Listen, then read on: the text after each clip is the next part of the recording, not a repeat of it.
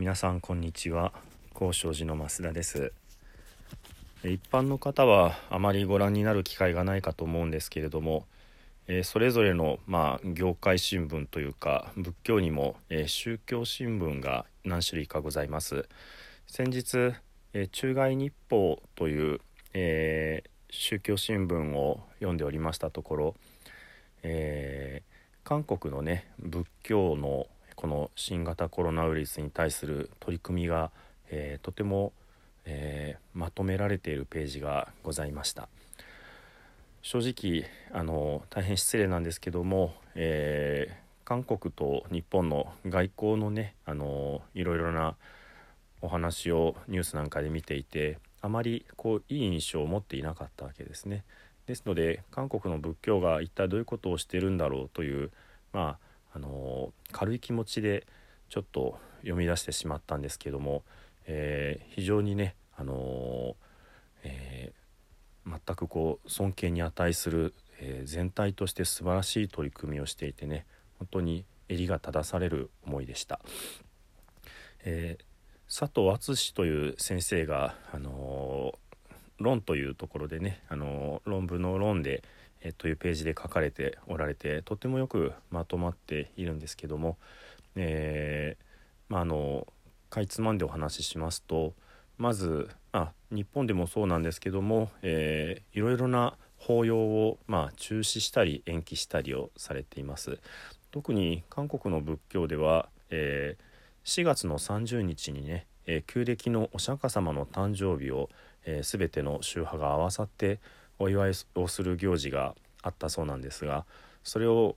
丸々1ヶ月5月30日まで、えーずらしましてこの4月30日からの1ヶ月間、えー祈祷精進という言い方をされていましたけども、まあ、おそらく、えーコロナの、まあ、解決のために一生懸命に、えみんなでお経をあげるというような機会かなというふうに思います。祈祷精進が、えー全仏教で行われるということがまず第一点目でした。それから、えー医療物資のね、えー寄付こういったことも取り組まれてさらに、えその大変激務をこなされている医療従事者の方々のために、え栄養価の高い、えお寺での料理を提供したりまた、えゆっくりと休んでいただけるようなね、あのー休養の場所を提供したりということが書かれていました。おそらく日本とは仏教のねあの立ち位置役割が違うと思うので、まあ、全く日本で真似ができるかというと、まあ、ちょっと難しいかとは思うんですけども。まずそういった、えー医療に対しての取り組み。それから、えー韓国の、えー仏教の信者の方はお家に仏壇がなくってですね皆さんお寺に集まってこの信仰をつないでおられたそうなんですがこれが全くできなくなってしまって、えーそれでですねこのコロナ、えーコロナ対策のご祈祷のねお経を作られてですねそれをその信者の皆さんに配られてお家でお勤めするようにっていうふうにされたんだそうです。そのお経と言いますのはお薬師様薬師如来様のお経とですねそれから、えーお釈迦様がインドで疫病が流行った時にねこのお経を読めばいいっていうふうにお勧めなさった、えー宝物のお経宝経というこういったお経なんだそうです。こういうふうにね、あのーこのコロナの状況に合わせてお経を選んでそれを皆さんに配られるということをなさりました。それから、えーインターネットで、えー法要や法話の配信は、まあ、以前からなさっていたそうですけども、えーそれで、え15宗派あるそうですけども15宗派の、えお坊さんたちが入れ替わりでこの皆さんにね安心を与えるようなリレー法話というのをつないでいるんだそうです。またとてもこう影響力のあるね有名なお坊様が、あの的確な法話をなされていてそれはまず このまず1点目、えー必要以上に、えー恐れないということ。それから2点目、えー全体の、えハンドリングは政府を信頼してお任せしましょうということ。そしてえ3点目今え誰かを攻撃するのは良くないことだということ。そしてえ4点目。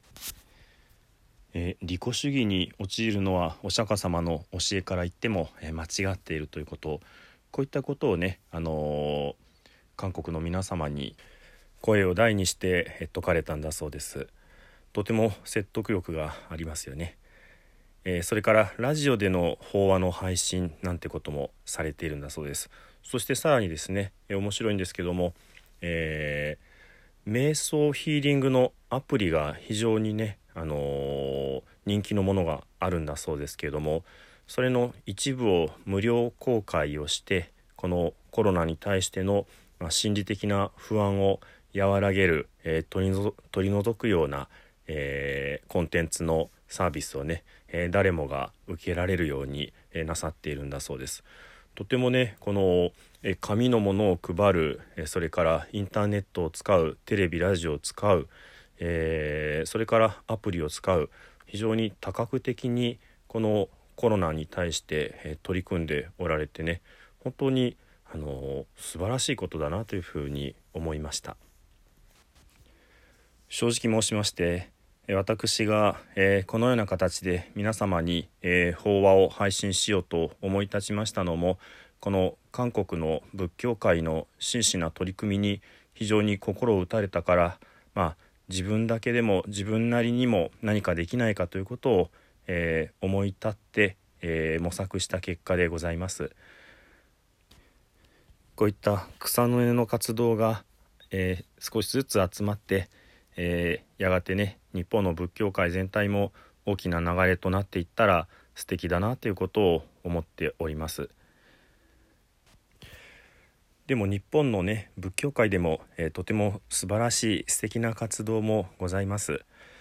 もう一つね、えー、仏教の、えー、宗教新聞業界新聞で仏教タイムスというものがあります。こちらを先日読んでおりましたところ、えー、奈良の東大寺あの大仏様のねあの奈良の大仏様のお寺東大寺様が4月1日から、えお昼正午の時間に、え皆さんでご一緒にお祈りを捧げましょうということを呼びか呼びかけてくださっておられます。ご自分の都合のいい時間にねお経をあげるということでももちろんいいかと思うんですけれども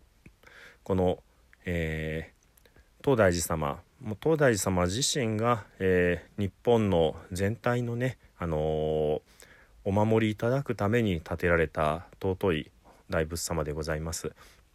この日本全体を守るために建てられた大仏様の呼びかけに応じて、えー、それぞれの場所で、え、それぞれの形でね一緒にお祈りを捧げていくということも素晴らしいんじゃないかなというふうに思います。もちろんあの般若心経でも結構ですしねもちろんあのお念仏を申すことでもよろしいかと思います。またえー、よろしければねこのお昼の12時に合わせての、えー、お祈りということもご一緒にできたら素晴らしいなというふうに思っております。では最後に南無阿弥陀仏を10編お唱えして終わりにさせていただきます。土生十年ナムアミダブナムアミダブナムアミダブナムアミダブナムアミダブナムアミダブナムアミダブナムアミダブ。ナムアミダブツナムアミダブ。